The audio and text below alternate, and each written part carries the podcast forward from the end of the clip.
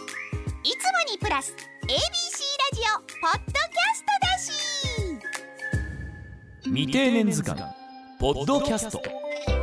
歳までのあなた何してましたかよく言われるのは僕は本当に感受性豊かな子供でして3歳でまず初めて詩を書いてるんでしょ詩はポエムのい詩そうですそうですあやっぱりちょっと癖ありますねいい意味で未定年図鑑ポッドキャスト ABC アナウンサー尾形祐介です博報堂シニアビジネスホースのディレクターでキャリアコンサルタントの三島かっこ原弘子です ABC ラジオポッドキャスト未定年図鑑第11回ですえ人生100年時代を生き抜くためセカンドキャリアをどう生きるかどう輝くか悩めるあなたの処方箋を提案し人生をクリエイティブするきっかけとなってもらえたらと思いますさあ今回も未定年のロールモデルを紹介していただくんですが、えー、ヨガヨならね、えー今やもうえ歌歌いまくってもうね、えーステージ上できらびやかな世界にいらっしゃったかもしれない私えー三島かっこ原さん教えてくださいよ私ちょっと前回の話を引っ張らせていただいてますけれどもそこですか、うんそこですかいやいやもうあの私の話よりも ね今日はガッチさんに何聞きたいことがあるんですけえーど、何ですかあの今日お話ししたいテーマっていうのは未定年の方に、えー考えていただきたいことなんですけど、3歳までのあなた何してましたかっていう覚えてませんよ普通いや3歳は三つ子の魂100までと は言いますけれどもはい、 3歳5歳じゃダメなんですか3歳ですね3 3歳歳までのあなた何してましたかと何3してたか歳までのあなた、う3ん歳までのあなたは何してたから見つかる未定年ライフっていうあのね話よく言われるのは僕は本当に感受性豊かな子供でして、えー兄貴とか姉貴とかに、えー小鹿のバンビを呼んでもらっていつもかわいそうって醜な醜いアヒルの子もそうかな、あのーめ泣いてたらしいです。ほらえな何が何がもうだからつながってるじゃないですかもう今日終わりですわこれで話。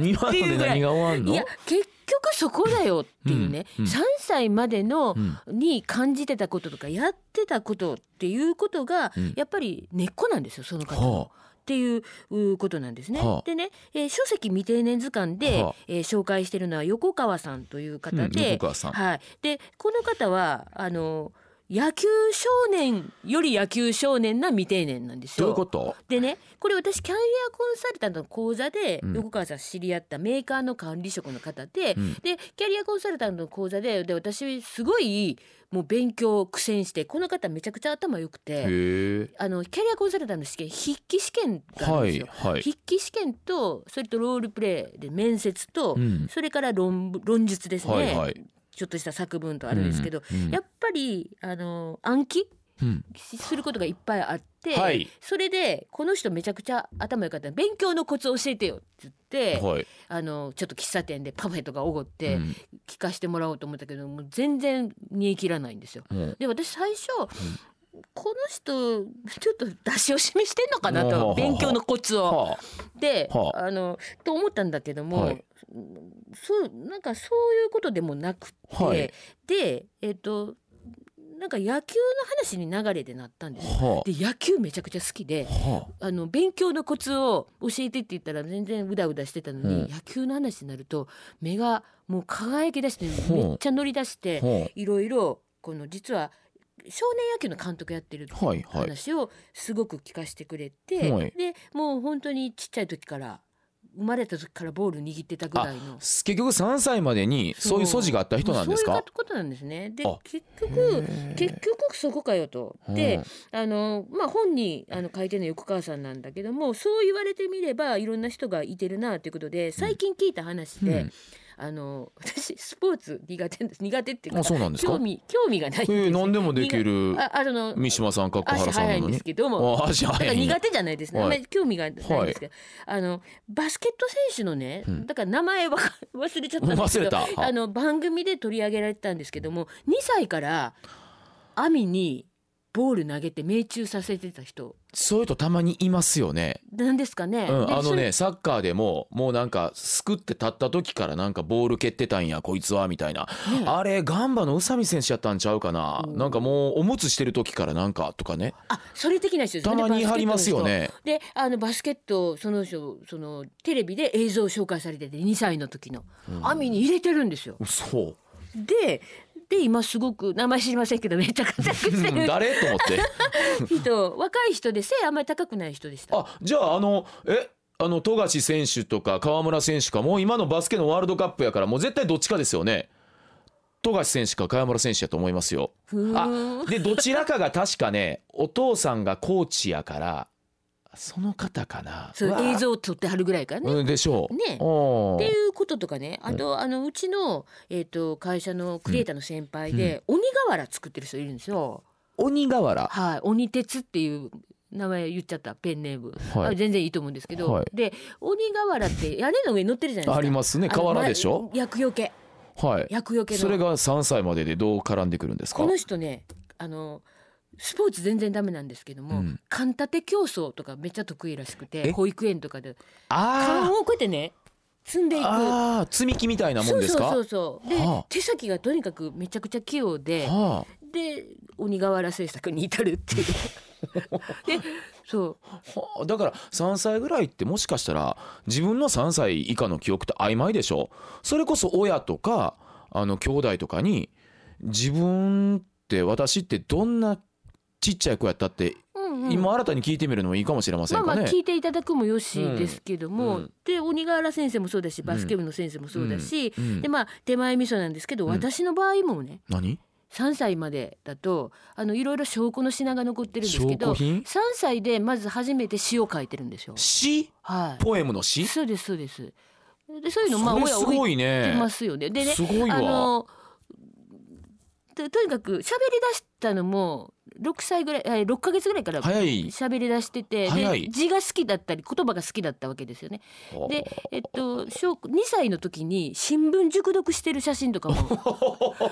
あやっぱりちょっと癖ありますねいい意味で。なんかそういうの証拠が残ってい証て、で拠ねあそ3の写歳真がでね。詩を書いたのは自分も覚えてます。あ覚えてんねんや、はいはいすごい。大事にしてた人形がうん壊れてしまって、うんで母親がうんそのゴミの日に出す出したわけですよ。でそしたらそれ雨が降ってきて、んその人形が雨でずぶれになってた悲しみを綴ったっていう。うわそそれすごく覚えてるんですよか。なんておむごいことをなるほど。ママするんやって。だからまあまあ小さいなりに衝撃的なもう忘れられない忘出れられ来ない事やったんですね。うはいわあすごい。それがだから3歳だったんですね。その後、たあの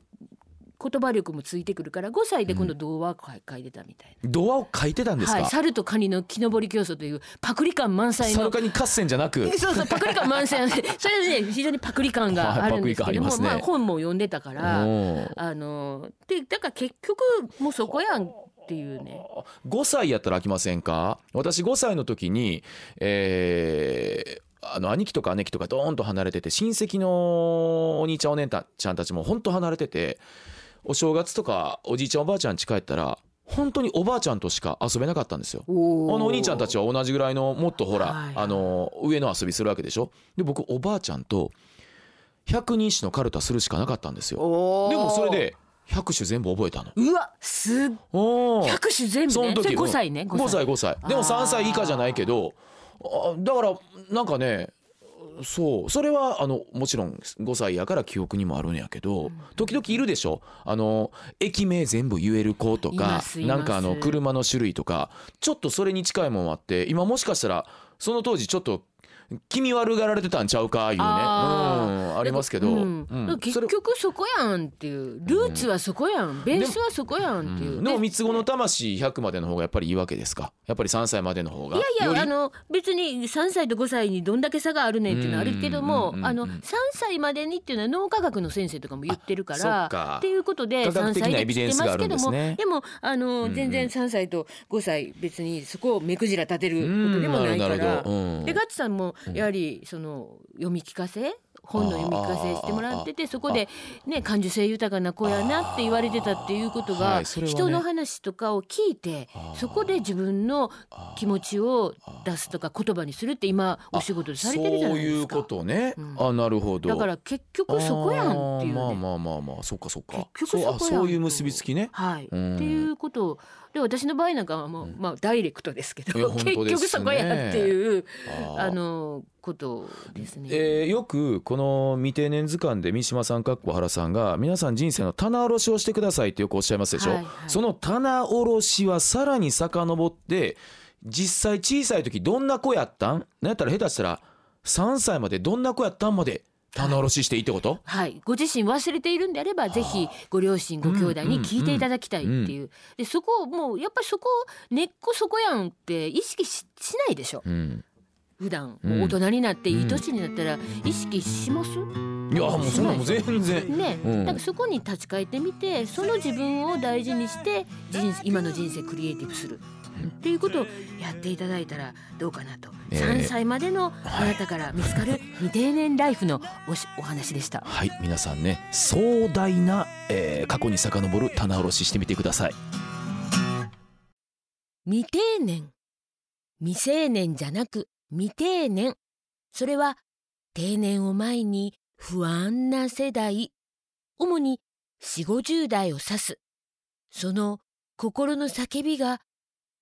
あ聞こえてきます未定年未成年じゃなく未定年まだ定年じゃない未定年